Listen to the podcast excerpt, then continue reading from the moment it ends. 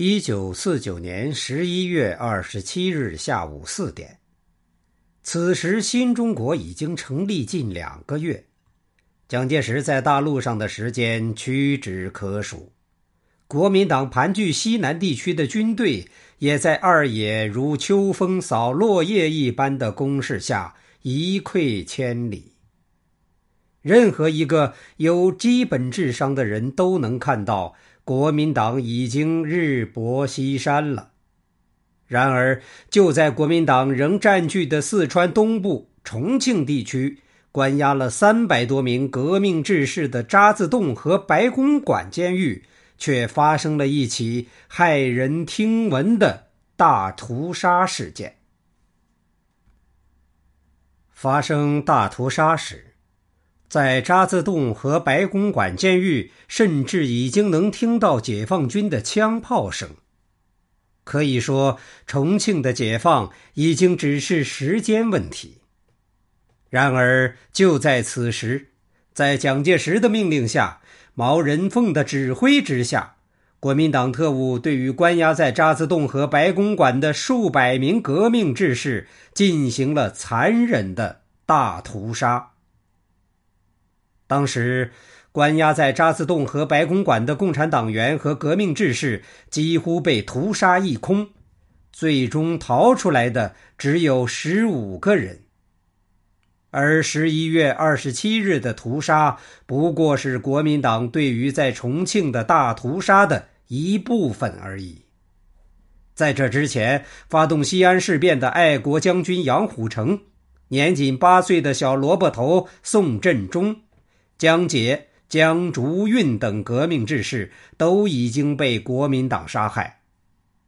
而且由于国民党的屠杀一直在持续，甚至到了十月二十九日，距离重庆解放只有几个小时的时候，国民党的特务依然在屠杀。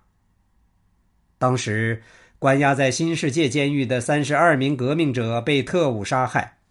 由于时间紧急，距离重庆解放只有几个小时，这些特务甚至没来得及将革命烈士的尸体掩埋，就仓皇逃走。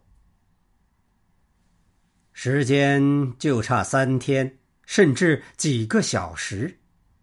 为什么这些为革命奉献终生，有的甚至在国民党监狱已经被关押了十几年的革命志士们？没能等到解放的胜利，反而无比遗憾的倒在了重庆解放的前夕呢。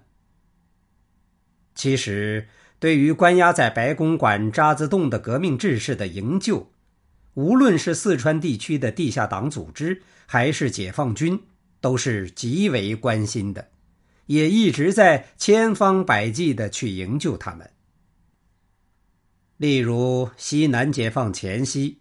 当时四川地区的共产党地下组织川东特委就曾在重庆市中区临江路四十五号天瑞公司召开专门会议。在会议中，他们不但预见到了国民党极有可能在崩溃逃亡之前对白公馆渣滓洞的革命志士进行屠杀，同时还做出了。积极营救这些革命志士的决定，当时川东特委决定，在不放弃通过个别上层人物和个别社会关系，用贿赂和金条购买等方式营救个别被关押战友的同时，还应积极做好准备，采取里应外合的方式进行劫狱。为此，他们尝试了一切能够想到的方法。最有力也是最彻底的营救方式，当然是劫狱。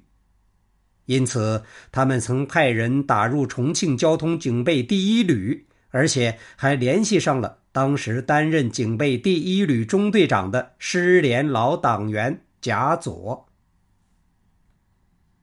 在贾佐的帮助之下。川东地下党派出的党员还被安排到了关键的位置。更为重要的是，这个重庆交通警备第一旅的任务正是负责白公馆渣滓洞的警戒。可以说，这支部队正是营救渣滓洞白公馆革命志士的最完美选择。然而，意外的事情突然发生。就在营救行动几乎取得成功的时候，由于国民党内部有人垂涎贾佐的中队长职位，开始对贾佐进行调查，并由此对贾佐的行动产生严重怀疑。感到自身受到威胁，拥有丰富特工经验的贾佐不得不悄悄离开了部队，营救计划因此被迫终止。除了警备第一旅，川东地下党也有别的选择。他们还曾派人打入距离渣滓洞极近的二十四兵工厂警卫队，试图利用二十四兵工厂警卫队有利的地形对渣滓洞进行武装劫狱。然而，阴差阳错的是，由于此时国民党已经穷途末路，二十四兵工厂的警卫队突然被抽调去抵抗人民解放军。地下党利用二十四兵工厂警卫队的计划就此破灭。